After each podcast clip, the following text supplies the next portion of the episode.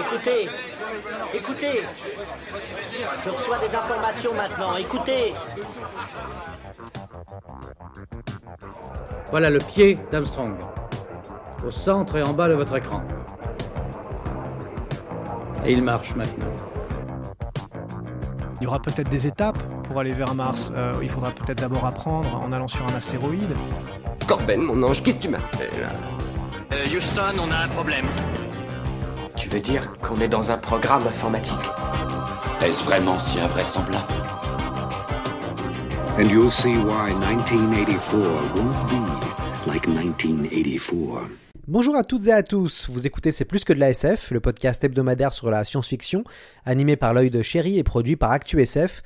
Nous sommes très heureux de revenir avec vous après quelques semaines de vacances. Comme la mer nous manque ainsi que les, les fonds marins, on n'a pas pu s'empêcher de choisir un film qui nous rappelle tout ça. Bande annonce.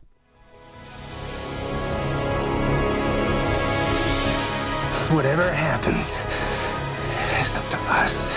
That guy scares me more than anything that's down there. We all see what we want to see. Coffee looks and he sees hate and fear. You have to look with better eyes than that.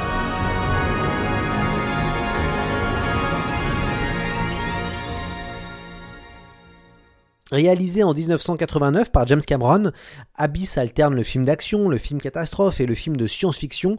Suite à un naufrage d'un sous-marin nucléaire à plusieurs centaines de mètres de profondeur, une équipe de foreurs pétroliers et quelques militaires partent rejoindre l'épave. Ils vont croiser une étrange créature translucide et va s'en suivre différentes aventures. Nous résumons que partiellement ce classique, mais nous avons un spécialiste avec nous, l'auteur de la passionnante biographie publiée en 2017 aux éditions Fantasque, James Cameron, l'Odyssée d'un cinéaste, nous a fait le plaisir de venir. David Fakrikian, bonjour. Salut, Lloyd, ça va? Pourquoi Abyss est-il un film culte? C'est assez intéressant, c'est moins culte quand même que, que les autres films de Cameron. Enfin, je trouve que, que Aliens ou euh, Terminator, Terminator 2, euh, même True Lies, euh, Abyss a un statut, je dirais plutôt, plutôt que, de, mot, que le mot culte, je dirais qu'il a un statut très spécial dans sa filmographie. C'est un peu un film complètement à part. Parce que c'est un film qui a eu moins de succès que les autres, qui en même temps a des prouesses technologiques incroyables et a particulièrement une, prouesse émotionnelle incroyable, puisque c'est le film qui contient pour moi la meilleure scène que, que Cameron n'a jamais filmée à, à l'écran, qui est la scène de la résurrection. J'en dirai pas plus pour ceux qui n'ont pas vu, on va, on va pas mettre trop de spoilers. Et, euh, euh, donc ouais, c'est un film qui est assez spécial puisque c'est Cameron qui essaye de, je de faire du Kubrick, de, il a dit lui-même, il a voulu faire un 2001 sous la mer. Donc c'est Cameron qui, s'essaye à être un cinéaste plus sérieux et qui finalement réussit à moitié, bien que le film est, une réussite, euh, une très grande réussite quoi.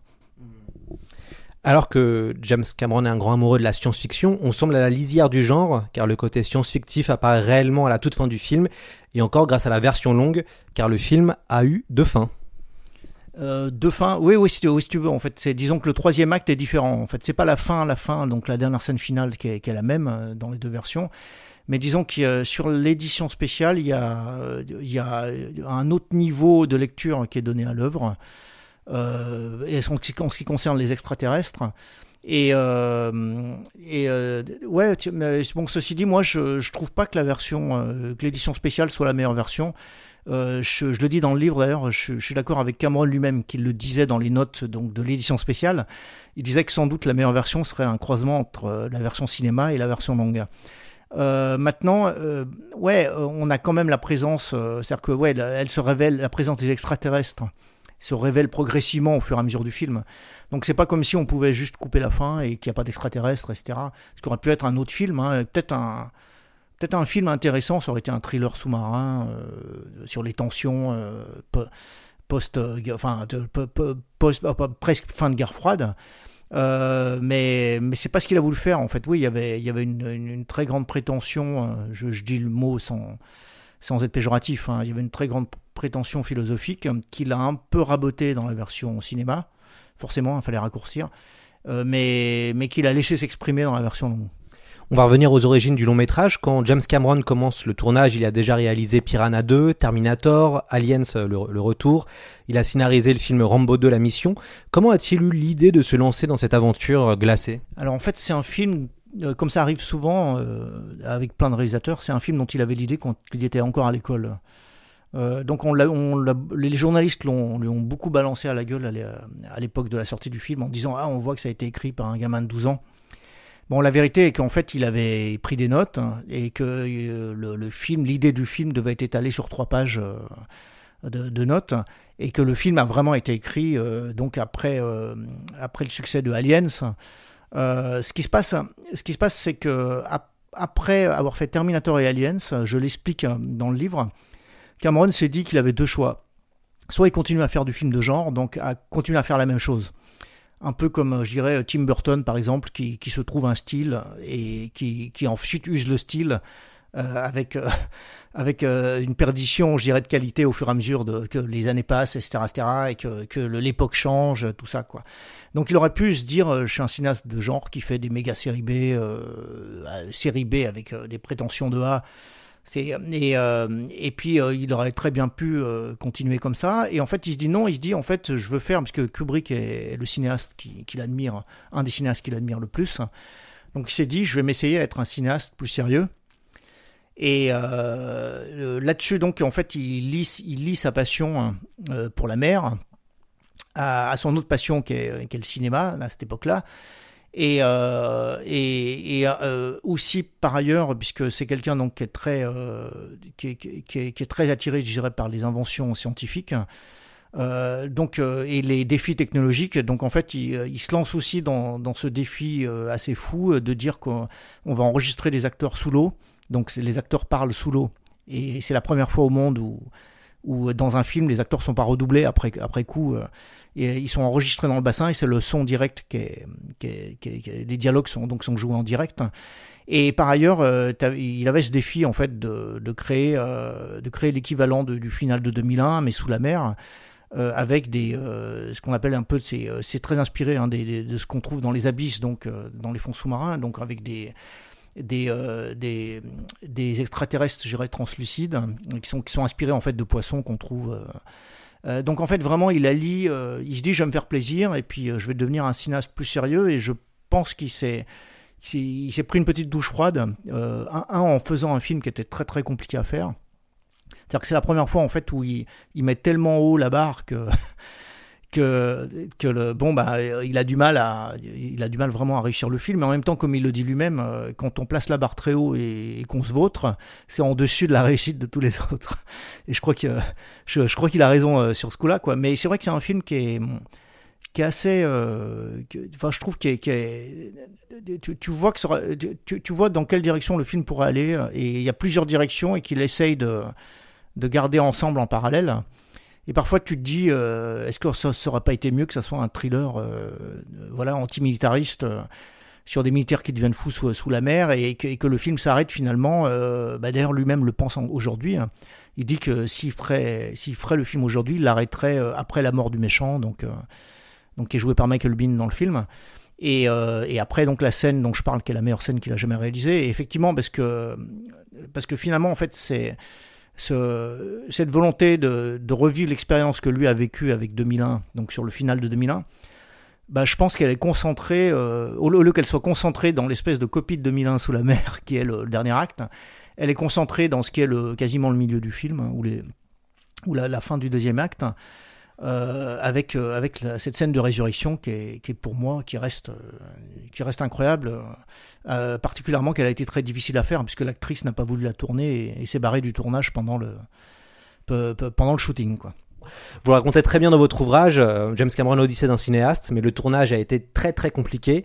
Euh, dépassement de budget, colère noire du réalisateur, des techniciens qui portent euh, des t-shirts, je crois, où il y avait marqué The Abuse, donc l'abus.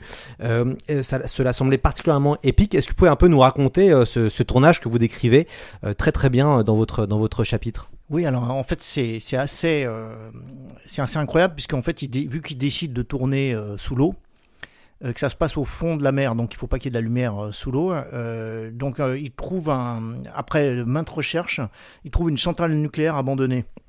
Donc une centrale qui n'a jamais été finie d'être construite hein, pour pour rassurer les gens.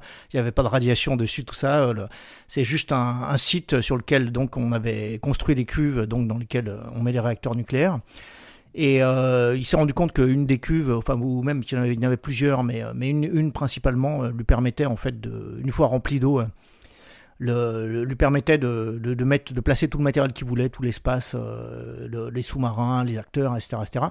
Et en fait, il a fallu, par exemple, pour déjà donner une idée de la démesure, il a fallu vider un lac voisin pour remplir la cuve.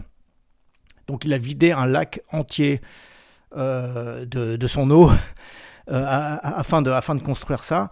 Et euh, ils se sont rendus compte qu'on voyait pas euh, très loin dans l'eau, euh, donc il a fallu mettre du chlore dans l'eau euh, pour, euh, pour, qu'on puisse shooter le film. Et, euh, et, et comment dire, le, chlore attaquait les gens, c'est-à-dire que les gens euh, qui étaient bruns devenaient blonds au fur et à mesure euh, du tournage. Parce que voilà, c'est comme, euh, comme la javel dans une piscine. Enfin voilà, c'est, c'est, euh, ça, a des effets quoi sur la peau, etc. Et euh, par ailleurs, en fait, ils pensaient s'occuper du problème de la lumière, donc en mettant juste une bâche, une bâche donc sur ce- cet immense bassin. Et en fait, la bâche a été, a été arrachée par une tempête et déchirée euh, très rapidement. Et, et donc, il a dû switcher au tournage de nuit et ensuite mettre des petites billes en plastique donc à la surface, ce qui fait que ça bouchait la lumière. Et en fait, tout le monde passait, euh, s- bon, pour les acteurs, c'était 5-6 heures, mais pour lui, il passait jusqu'à 12 heures par jour euh, au fond de l'eau. Donc à diriger un tournage. Donc t'imagines, euh, si un tournage c'est déjà difficile pour n'importe qui, même qui a fait un court métrage, je pense que vous savez que c'est pas très simple d'arriver à réaliser un film. En plus, imaginez que vous êtes en train de le faire au fond de l'eau, c'est impossible. Et par, pour compliquer tout ça, donc il y a euh, t'as les producteurs donc qui, se disent euh, là, je crois qu'il est en train de dépasser les budgets, euh, je crois que oui, est en train de perdre le contrôle. Donc on, va mettre le nez là-dedans et, donc là-dessus, bon ben forcément il y a eu des, frictions avec les producteurs. Je le raconte, il a menacé de jeter un producteur dans le bassin. Il a essayé de noyer un autre. Euh, donc il y, a- eu, euh, il y a énormément d'histoires qui sont qui sont toutes racontées en détail dans le livre. Et, euh, et lui-même par ailleurs, alors ça c'est un truc à savoir, c'est que c'est pour récupérer après les journées de tournage, il prenait de l'oxygène donc dans sa dans sa chambre d'hôtel. Et, et un soir, il s'est endormi avec donc l'oxygène sur sur le visage et c'est son frère qui l'a sauvé parce qu'il s'est retrouvé en apnée. Et c'est son frère qui, qui a entendu du bruit, euh, qui s'est rendu compte que Cameron s'était endormi, donc, et, qui a arraché tout le matériel et tout, et qui a, et qui a réussi à le ramener. euh, donc, en fait, il a failli mourir. euh, voilà, d'habitude, on meurt de façon virtuelle quand on est réalisateur et qu'on essaie de faire un bon film. Euh, lui a failli mourir pour de vrai sur ce plateau aussi. Quoi. On peut d'ailleurs voir beaucoup de choses dans le making-of sur YouTube euh, d'Abyss, qui est très intéressant. On voit la, la fameuse cuve, euh, cuve de l'ancienne centrale nucléaire. Ainsi, on voit Cameron et ses équipes euh, tourner. On a l'impression que Cameron, euh, en lisant votre livre, a deux personnalités, dont une appelée Mige, où il devient colérique et à la limite de la tyrannie. Oui, en fait, c'est Mich, c'est l'anti-Jim, donc euh, ce que ses amis le surnomment Jim, et Mich, donc, est, est la face cachée, donc c'est Dr. Jekyll et Mr. Hyde. Bah, il se passe que euh, ce qui, pour moi, devrait être ce qui doit se passer euh, quand, pour tout bon réalisateur, euh, c'est-à-dire que tu es obligé d'être tyrannique puisque tu as, une vision en tête de, de ce que tu veux faire et tu te retrouves à lutter contre l'entropie. L'entropie étant le, la, l'état la dégénérescence, si tu veux, euh, de, l'organisation. euh, Enfin, c'est-à-dire que toi, toi, tu essayes d'organiser un. Euh, je, prends un exemple. hein, tu, veux filmer euh, ton héros, sur un beau coucher de soleil et ce jour-là il pleut, il y a des nuages. Donc, tu as pas l'image que tu voulais. Et c'est ce qu'on appelle l'entropie. Et euh, donc, ce que font des réalisateurs, c'est parfois, comme le cas de Ridley Scott, parfois il se dit Ah, bah il pleut, et bah c'est super, ben, je vais tout tourner le, le film entier sous la pluie. C'est-à-dire qu'en fait, tu, tu utilises les éléments qui sont déchaînés contre toi, tu les retournes à ton avantage. Euh, Cameron, c'est pas du tout ça, et c'est pour ça d'ailleurs que maintenant il est dans le cinéma euh, 100% numérique. Cameron, s'il veut l'image qu'il a en tête, et il faut y arriver. Et si les choses se mettent en travers du chemin, et ben, il se met à gueuler. Et si des gens euh, font pas leur travail ou le font de manière, euh, je dirais, un peu lente, euh, un peu paresseuse, euh, parce qu'il faut savoir que les techniciens à Hollywood, euh, particulièrement à l'époque d'Abyss, étaient très très très bien payés. Mais il y, a une tendance à se- s'asseoir dans un confort quand, quand, tu es un, te- un- un technicien comme ça, et puis un peu à- voilà, le- le- les gars, ils font de la présence quasiment, hein, sur les, ils font un minimum de travail. Et avec Cameron, c'est pas comme ça que ça se passe. Il faut que les gens bossent euh, et mettre autant euh, que lui met euh, dans son film, autant d'énergie donc dedans. Et euh, dans ces cas-là, en fait, oui, il se transforme euh, et ça devient quelqu'un qui a rien à voir avec le, vrai personnage en fait. Donc euh, moi je l'ai rencontré à trois reprises et, c'est quelqu'un qui est charmant, qui est ouvert, qui est à l'écoute, qui est qui est, euh, tu, t'éclates, tu, tu, tu, tu, repars, tu repars d'une discussion avec lui, t'es, t'es remonté, t'as envie de faire des choses. euh, C'est, vraiment quelqu'un de super positif. Et par ailleurs, donc, il y a, y a ce gars qui, qui devient sur les tournages, mais ça, c'était le cas euh, dès, euh, quasiment un des, dès qu'il a fait Piranha 2, même, donc son premier vrai film. Parce que c'est pas Terminator, donc euh, c'est, Piranha 2 qui a été fait en 81, euh, qui était sa première expérience. Et euh, déjà à l'époque, donc, il s'était mis euh, plein de gens à dos, et c'est pour ça qu'il s'est fait virer par le producteur du, film qui était déjà un film d'ailleurs qui se passait avec plein d'images sous-marines, hein, qui, rappelle Abyss d'ailleurs. Je conseille aux gens de le voir euh, parce que euh, il y a il y, a, il y a vachement de similitudes dans, les images euh, avec des choses qu'on voit dans Abyss, hein, des explorations d'épaves, etc., etc. Et euh, ouais, donc euh, donc je pense qu'il faut. Euh, euh, je, sais qu'aujourd'hui on a on a beaucoup tendance à parler des abus, euh, des abus des réalisateurs, etc. Et puis vu que sur les réseaux sociaux on juge tout. Et donc j'ai vu des gens qui, expliquaient qu'en fait non, il faut plus faire euh, des, films comme fait Cameron. C'est-à-dire qu'il faut que tout le tournage se passe bien et que tout le monde soit heureux et que les gens soient dans un confort, euh, etc., etc. Et euh, pour ça, en fait, j'ai une citation, euh, euh, c'est Catherine Hepburn. Donc une actrice que j'aime beaucoup, c'est Catherine Hepburn, qui, euh, qui disait euh, si le tournage se passe bien, on peut être sûr que le film va être une grosse merde. Et puis, il y a, vous racontez aussi des choses assez rigolotes. Hein. Enfin, on l'imagine euh, sur sa chaise, avec son mégaphone, avec des punchlines, puisque Il n'a pas de chaise. Il n'a pas de chaise. Ce qu'il fait, c'est qu'il plie la chaise le premier jour du tournage et puis il la voit plus jamais. Alors on le voit avec vous, vous racontez qu'il a un mégaphone et qui dit quelques punchlines euh, qu'il a qui, répète euh, dans, dans, dans ses dans ses films par exemple euh, parfait on la retourne.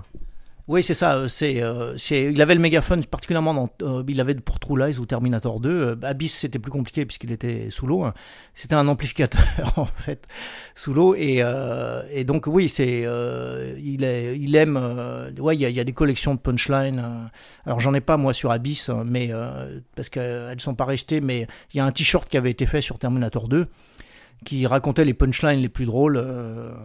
Euh, ils ont, bon, je, je peux pas vraiment les dire parce que c'est des mots grossiers très souvent, quoi. Mais euh, mais ouais, voilà, très souvent en fait, euh, Cameron il sait tout faire mieux que tous les tous les techniciens qu'il y a sur le plateau. C'est-à-dire que s'il y a un électricien, il, sait mieux réparer euh, quelque chose d'électrique que l'électricien. Euh, S'il y a un directeur photo, il sait mieux lui comment éclairer la scène que le directeur photo. Évidemment, il peut pas tout faire. Et il faut en fait des gens qui comprennent ce qu'il veut, quelle est sa vision et qui travaillent dans son sens.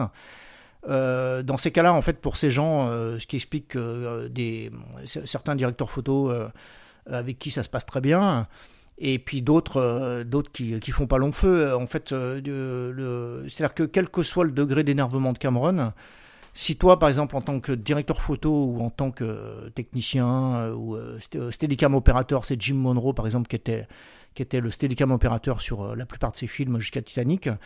Euh, ces gens, eux, n'ont rien à dire, ils sont jamais engueulés et tout, il n'y a jamais de problème, parce qu'ils font tout le temps exactement ce que lui veut. Et, euh, c'est ça, maintenant, c'est pas quelqu'un qui va zapper toutes les suggestions que les gens peuvent faire. Parce que on, on peut dresser ce, ce portrait d'un personnage qui est égomaniaque, qui en fait qu'à sa tête. C'est pas ce que fait un réalisateur. Un réalisateur sait intégrer euh, des bonnes idées et peu importe, même si le balayeur a une bonne idée, il voit une scène en train de se faire, il dit mais pourquoi vous ne, ne fe- feriez pas plutôt comme ça? Parce que et, et souvent en fait ce qui se passe c'est que Cameron dit ah ben non c'est n'importe quoi allez dégage! Et puis une demi-heure après c'est ce qu'il fait. C'est-à-dire qu'il intègre le, il intègre les choses euh, voilà c'est ce que ce que les bons réalisateurs doivent savoir faire aussi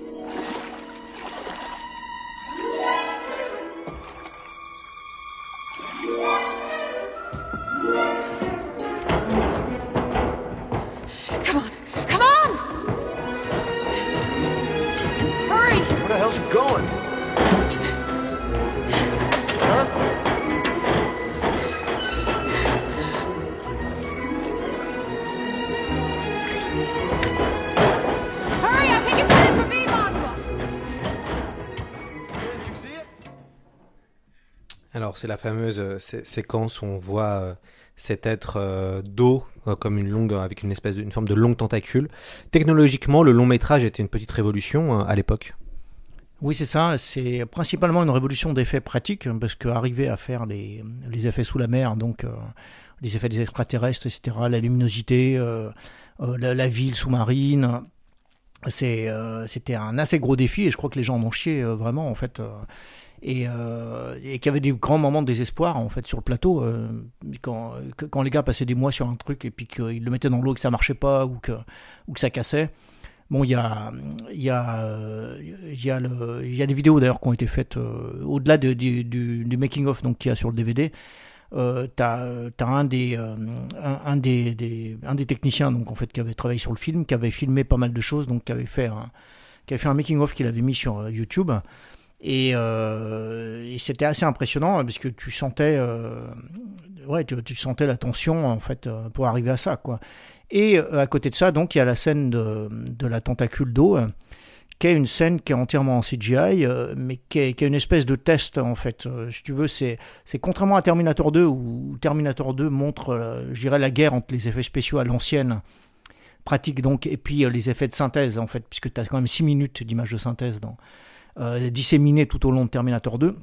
C'est pas le cas de Abyss, c'est une seule séquence, et, c'était un défi pour lui. Il a fait le film pour cette séquence aussi. Il savait que si cette séquence marchait pas, euh, il, y avait moyen de la couper.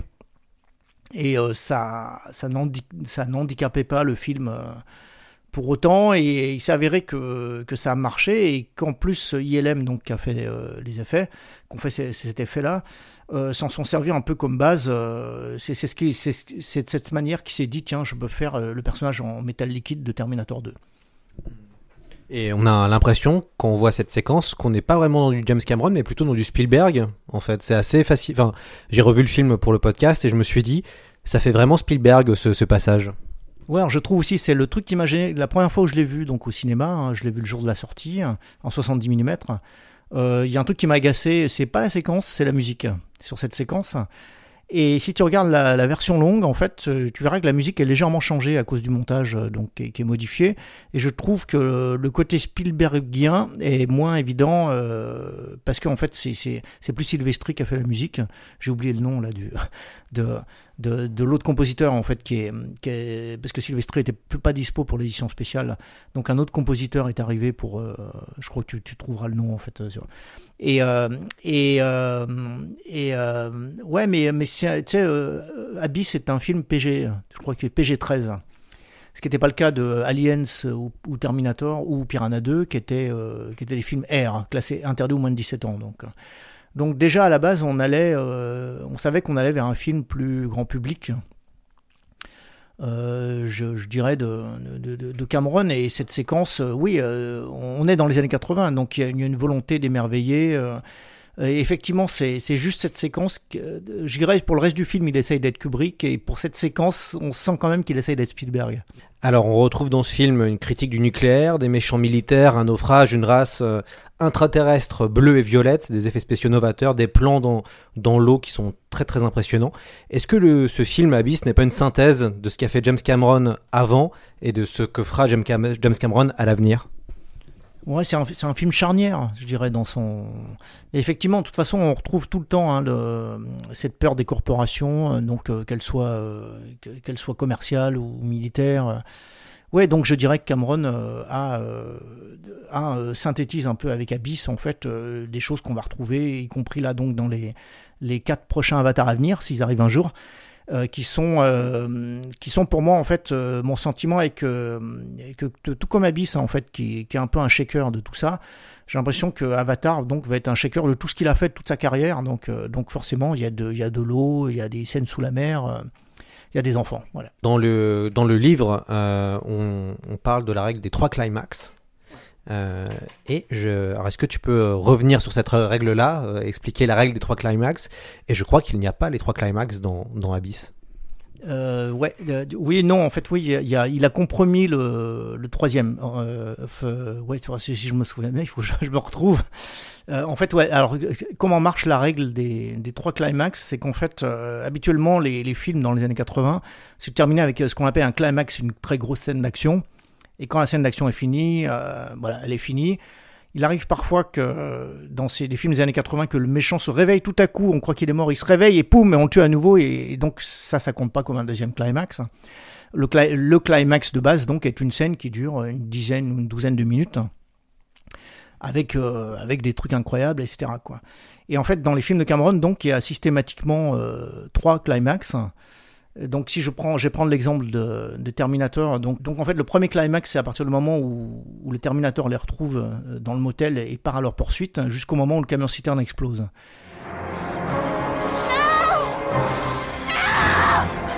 Le second, en fait, c'est quand ils sont pourchassés dans la dans l'usine et jusqu'à que le Terminator explose, cette fois-ci, parce que Reese se sacrifie. Je ne vais pas faire un spoiler, hein, vous l'avez vu le film.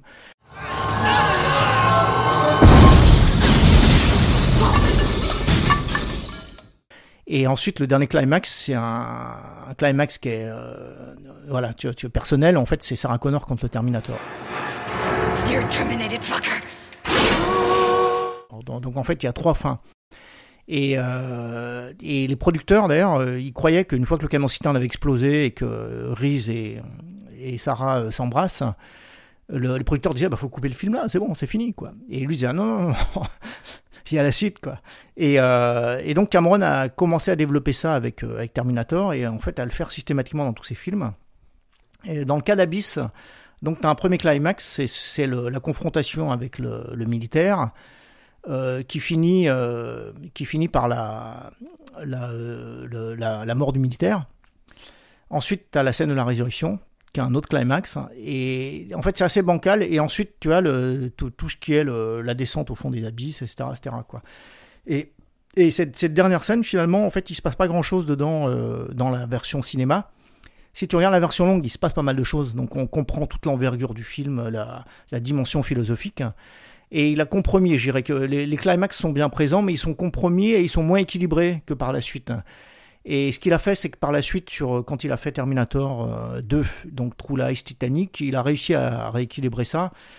Et ce qu'il fait maintenant, euh, tu, le vois dans Avatar aussi, euh, et dans Titanic, c'est que, c'est que le dernier climax est toujours un climax personnel. C'est-à-dire que c'est, en général, c'est deux. Le dernier climax, c'est, Rose et Jack euh, sur le radeau par exemple, et c'est, un c'est un climax émotionnel très fort en fait. Et donc il essaye de terminer ses films là-dessus, euh, là-dessus. Et parfois c'est dosé de manière différente, comme dans Avatar où euh, quand elle réussit à le sauver après avoir tué le méchant, que, quand euh, Jacques Jacques Sully, donc qui s'appelle Jack, hein, comme comme Leonardo DiCaprio dans, dans Titanic. Euh, ouais, c'est ça s'équilibre plus ou moins quoi, mais mais effectivement et, et Abyss était tellement compliqué, le film est sorti un mois et demi après la date de sortie. Donc le film était un peu en retard, ce qui explique qu'il n'a pas fait beaucoup d'argent, parce qu'il a, il a raté le début de l'été, donc il a raté un mois et demi d'exploitation.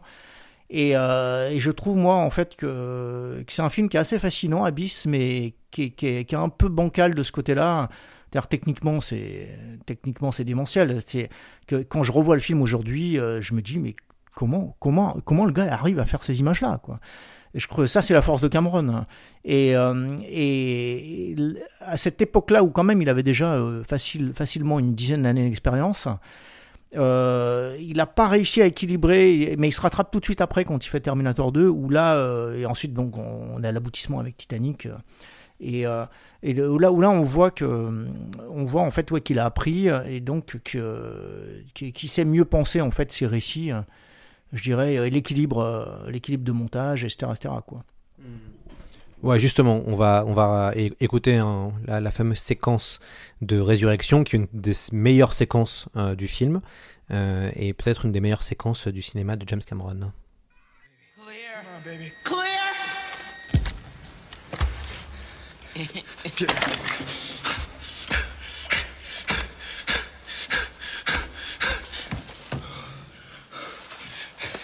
On, breathe, baby. God damn it, breathe.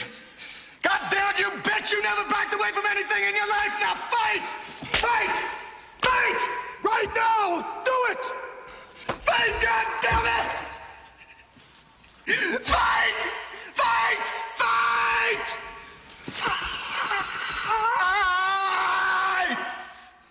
Voilà, c'est une, séquence euh, très, euh, très impressionnante qui ne vieillit euh, toujours pas. Donc là, la séquence dure 9 minutes d'ailleurs. hein, donc c'est le moment où, après avoir laissé noyer sa femme exprès pour essayer de la sauver plus tard, le personnage de Bud, incarné par Ed Harris, va tenter de la réanimer avec son équipe. Le casting a pas mal souffert aussi durant le, durant le tournage, tellement qu'ils ont même refusé de faire la promotion. Et Ed Harris, je crois, a dit que ne plus jamais il ne tournerait avec James Cameron. Oui, ben d'ailleurs c'est ce qu'il a, c'est ce qu'il a fait. Il a, il a plus jamais tourné avec lui, quoi. Mais malgré tout, il a participé au documentaire qu'on trouve sur le DVD. Euh, donc euh, quelques années après, il avait un peu pensé ses blessures. Mais euh, c'est vrai que la difficulté de tourner sous l'eau, euh, Ed Harris a failli se noyer. à un moment, il y a eu que, Cameron, non seulement, comme, comme je disais, là, a failli, failli se mettre en apnée dans sa chambre d'hôtel, mais il s'est retrouvé aussi sans oxygène au fond du tank et il, il pouvait pas remonter, euh, il pouvait pas remonter parce qu'en fait il était lesté de plomb, hein, donc il avait des semelles de plomb, etc., etc. Et, euh, le, gars qui devait lui donner l'oxygène, euh, donc il y avait un, se- un, se- un secours qui était sur le côté, n'a pas compris en fait. Et, en fait il y a eu une bagarre sous l'eau en fait et Cameron a dû sauver sa peau en, frappant le gars. En fait il, a défoncé la tête du gars d'un coup de poing pour arriver à se libérer parce que le gars voulait le maîtriser et le garder sous l'eau euh, alors que lui n'avait plus d'air. Le gars n'avait pas compris, a cru que Cameron paniquait. Donc, euh, donc ouais, c'est, ça a été dur, mais enfin voilà, tu tu t'y attends. C'est-à-dire que, que, quand, quand tu fais un film avec Cameron et que le gars te dit, tu, je vais t'apprendre la plongée et on va tourner euh, 8 à 10 heures euh, par jour en sous l'eau, hein, t'imagines bien que ça va pas être une partie de plaisir. Ed Harris est excellent hein, dans, le, dans le film et je crois que c'est un des, un des rares rôles où il sera le premier rôle et le héros puisqu'après il aura, il aura plutôt une carrière de, de méchant. Euh, le film est aussi assez inoubliable euh, bah, justement pour son, pour son méchant militaire euh, incarné par euh, Michael Bean, acteur que l'on retrouvera avant en fait, qui avait déjà joué avec James Cameron euh, donc dans Terminator et puis dans, dans Aliens. Euh, et, le charme du film fait aussi beaucoup grâce à ce méchant qui est assez différent des autres méchants puisqu'il devient progressivement fou euh, avec, avec la pression et avec les événements. Ouais, je, suis tout à fait d'accord. Euh, je trouve moi que qu'en fait il y a y a quand même euh, certaines choses dans le jeu, euh, c'est-à-dire que tu vois venir en fait que Michael Bean va péter un câble, et je trouve en fait c'est c'est assez c'est assez emblématique en fait d'un problème qu'a le film. C'est que tu, tu sens quand même que les personnages sont un peu taillés à la serpe parfois. C'est-à-dire que les personnages sont assez intéressants, chacun a ses ca- ca- caractéristiques, etc. Mais en fait, ça ne marche pas aussi bien que ça marche dans les autres films de Cameron. Et alors, particulièrement pour moi, la, plus grande réussite, c'est Titanic, où chaque personnage euh, est parfait euh, existe, euh, vit. c'est malgré, je sais que bon, il y a des gens qui ont critiqué. qui ont critiqué Titanic sur l'écriture, mais je ne trouve pas en fait qu'il y a ce défaut dans Titanic. Et, je pense que Abyss lui a servi justement aussi à, à réussir Titanic. Euh, parce qu'au-delà de travailler avec l'eau, hein, qui, est, toujours un problème, c'est que il a compris en fait que qu'il fallait un peu plus raffiner ses personnages, quoi. Et ça passe pour le personnage de Ed Harris. Euh, je dirais que Michael Bean, euh, moi je trouve qu'il est mieux en héros en général, Michael Bean, que plus réussi que- qu'en méchant. Et en même temps, euh, la scène finale où, euh, où, Michael Bean euh, donc euh, se bagarre, il y a une, une- séquence avec des mini sous-marins, donc euh, une bataille entre les en- en- entre les deux, quoi, qui est, complètement hallucinante. Et la séquence est tellement culte que qu'il y a des vidéos parodiques sur internet euh, sur la, radio qu'il écoute et qui, sont euh, très très drôles le, ouais c'est pas mal mais je trouve que c'est un film je, sais qu'il y a beaucoup de gens qui préfèrent ce film par rapport aux autres films de Cameron parce que c'est moins moins un film de, genre euh, d'exploitation comme pouvaient l'être les deux premiers et euh, donc je parle de Terminator et Aliens, mais euh, mais je trouve ouais que c'est quand même un film qui a, qui a quelques petits défauts qui sont pardonnés par la, la séquence de la résurrection. Et euh, je voudrais dire un truc, c'est que quand je l'ai vu, donc c'était le premier soir, la salle était pleine à craquer. Hein, c'était euh, au Forum Horizon, donc à Paris, hein, et qui est UGC Cinécité maintenant. Et en fait, euh, après cette séquence, le public entier a applaudi.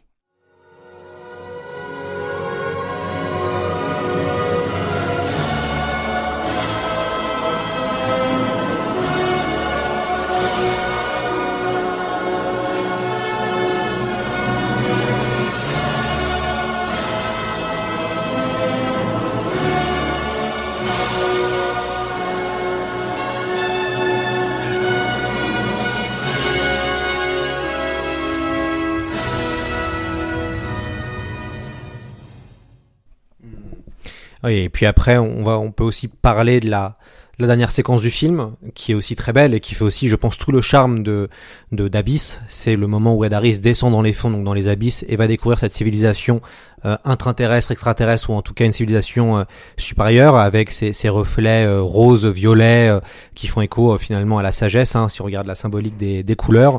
Et on, vous, l'avez déjà dit dans le podcast et aussi dans votre livre, on pense forcément à 2001, Odyssée de l'espace, à, à fond les ballons. Oui, c'est ça. Lui-même dit, le dit encore. Je crois qu'il y a une vidéo récente où, il dit euh, si je pouvais pas faire 2001 sous la mer, alors ça servait à rien de faire le film. ouais, c'est ça. Et c'est aussi cette séquence-là qui est. En fait, si on regarde les autres films de science-fiction de James Cameron, euh, ce film-là a une, forme de SF qui est très très différente, beaucoup plus onirique et, finalement euh, qui peut être euh, un onorisme qu'on retrouvera après dans Titanic et puis plus, je pense après et on espère dans Avatar. Ouais, c'est un film qui renvoie plus à ses influences. Donc, le cinéma des années 50, le cinéma avec les, monstres extraterrestres, euh, tu vois, qui veulent envahir la Terre, euh, etc. Et euh, c'est un mélange de ça et de, Kubrick. Et donc, ce côté, euh, finalement, ce côté dont, que je disais tout à l'heure, qui est, qui est un peu les personnages en carton-pâte, finalement, fait aussi le charme, puisque ces films étaient comme ça, ces films à l'origine, quoi. Alors le film est difficilement trouvable, il a été un temps sur, sur Netflix, il existe une version DVD euh, en format euh, euh, 4 tiers, euh, donc euh, ce qui est quand même assez pauvre, moi c'est format scope mais 4 tiers, voilà c'est assez frustrant qu'on qu'on le regarde, heureusement le son THX est, est, resté plutôt, plutôt bon. Comment ça se fait que c'est qu'il n'existe pas en Blu-ray, qu'il y aura peut-être pas, on parle aux États-Unis d'une ressortie 4K mais on n'est pas sûr, comment ça se fait que le film a été aussi mal édité et distribué en, DVD et vidéo alors déjà, je vais te corriger sur le son. En fait, je trouve que le son du DVD, euh, c'est pas le son que. Alors le DVD, c'est un port du laserdisc. Donc en fait, c'est un master qui date de 93. Et le son n'est pas bon du tout. Moi, j'ai, il y a un DVD qui est, sorti à Hong Kong, qui a le son DTS et qui est en fait le son qu'on a entendu en salle. Et là, par contre, ça arrache absolument tout ce qui bouge. Et c'est au point où les fans d'ailleurs ont, ont, collé le son de, de, ce, de ce DVD sur le, la version qui, qui, qui, passe, qui, passe sur, qui passe à la télé, en fait, la version longue. Donc on parle de la version longue là. Euh, ouais, ce qui se passe en fait, c'est que c'est un film comme True Lies que, que Cameron, euh, il s'est pas repenché dessus depuis donc cette époque-là, donc depuis 1993, quand il a fait l'édition spéciale. Et, euh, et, on a l'impression en fait que le film euh, l'embarrasse un peu, euh, puisqu'il a accepté donc qu'un qu master HD soit fait. Et ça fait des années qu'on qu parle d'un donc c'est un master un scan 4K à la base. Donc ça fait des années qu'on parle de, donc de, réétalonnage en 4K.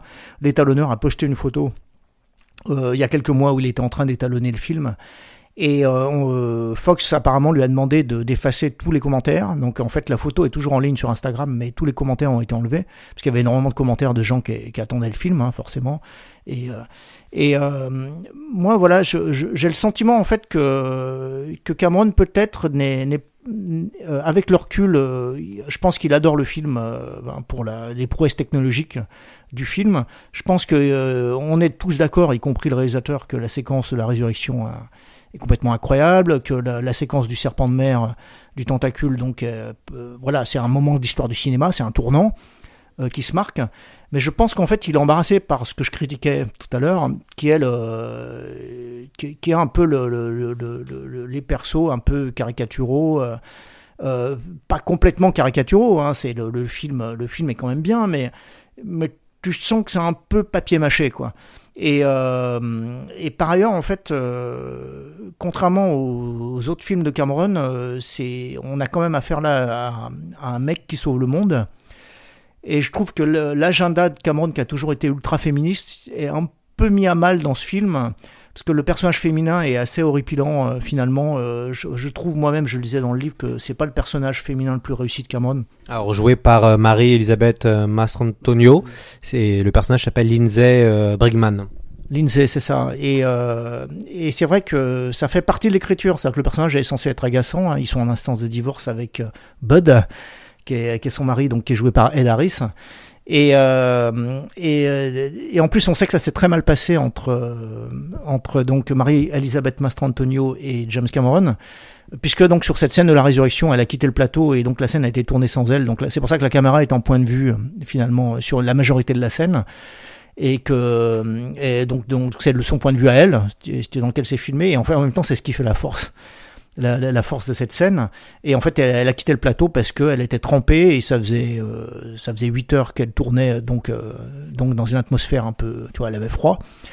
Et, euh, et lui a dit était pas satisfait d'un plan. Donc il a demandé à refaire encore une fois le plan. Et là elle a dit il a marre on n'est pas des animaux. Et elle a quitté le plateau euh, en claquant la porte et ils ont ils ont tourné la scène sans elle donc en fait quoi.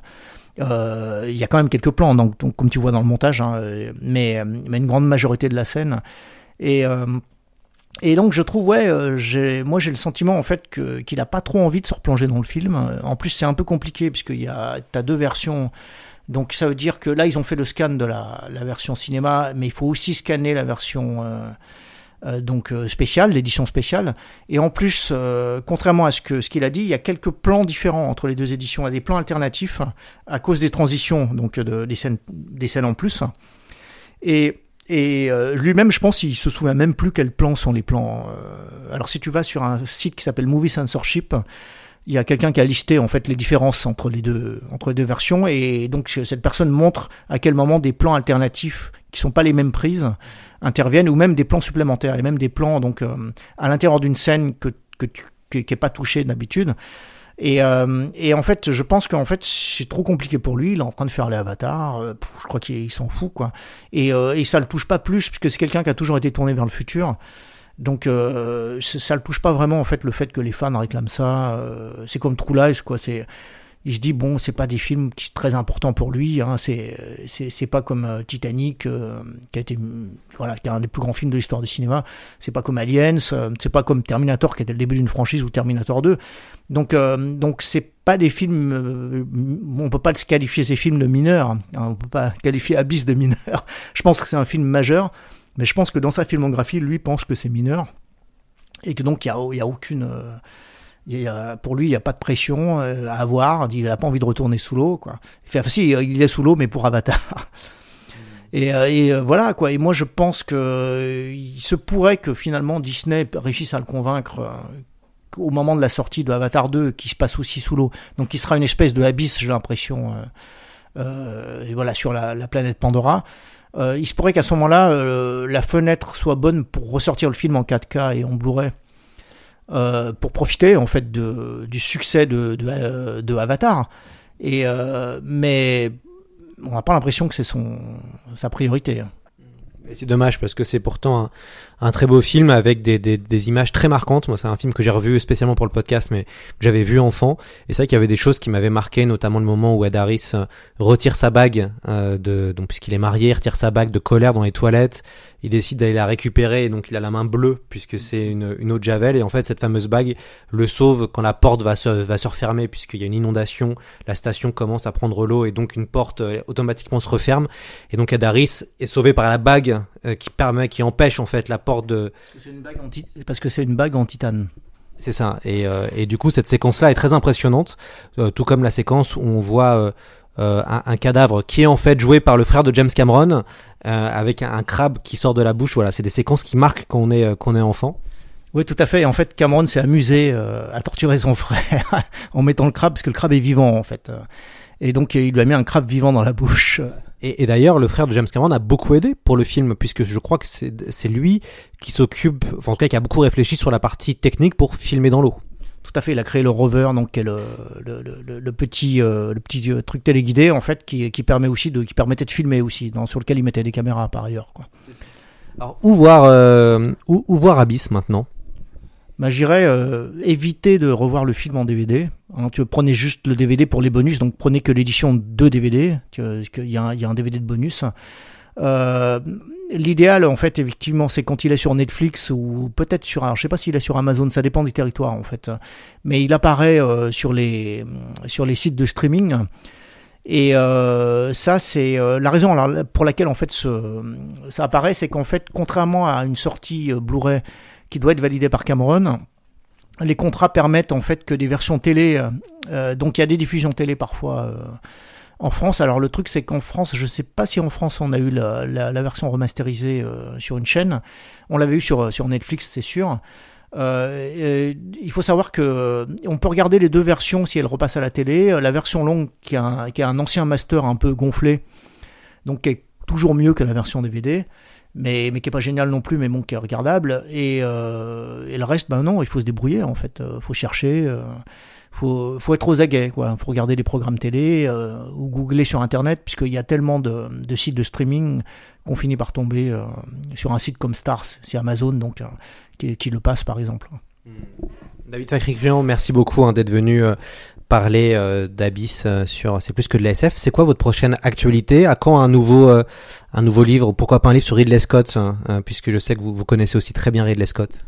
Ah non, Ridley Scott, il y a eu plein de bouquins. J'ai, j'ai un peu ralenti là l'écriture, euh, donc donc je fais uniquement des entretiens là dans le cinéma maintenant pour première hein, principalement. Et euh, maintenant, en fait, moi, je, je, fais de la mise en scène, donc j'ai et j'écris des scénarios et euh, donc j'ai, réalisé un court métrage que qu'on peut voir sur YouTube qui s'appelle Rêve de fer et qui est, euh, qui est une bande démo pour un film qui s'appelle La Machine Infernale, donc qui est un film euh, sur lequel plusieurs réalisateurs sont anglo-saxons, donc sont, sont, sont en discussion dessus. Et par ailleurs, en fait, je me prépare à écrire ce que j'espère tourner l'année prochaine, qui sera mon premier film qui s'appelle Idéal. Super, merci beaucoup hein, David d'être venu. Et euh, je rappelle, on, peut retrouver donc votre livre euh, dans toutes les bonnes librairies, euh, James Cameron, l'Odyssée d'un cinéaste aux éditions Fantasque. Excellent ouvrage qui se lit très rapidement. On a vraiment l'impression d'être dans un film d'action, donc c'est bien, ça reprend un peu le côté short et le côté montage cameronien. Et, et, je recommande vraiment cet ouvrage de toute façon, que ce soit le court métrage de David ainsi que son livre, seront en lien de, de l'émission.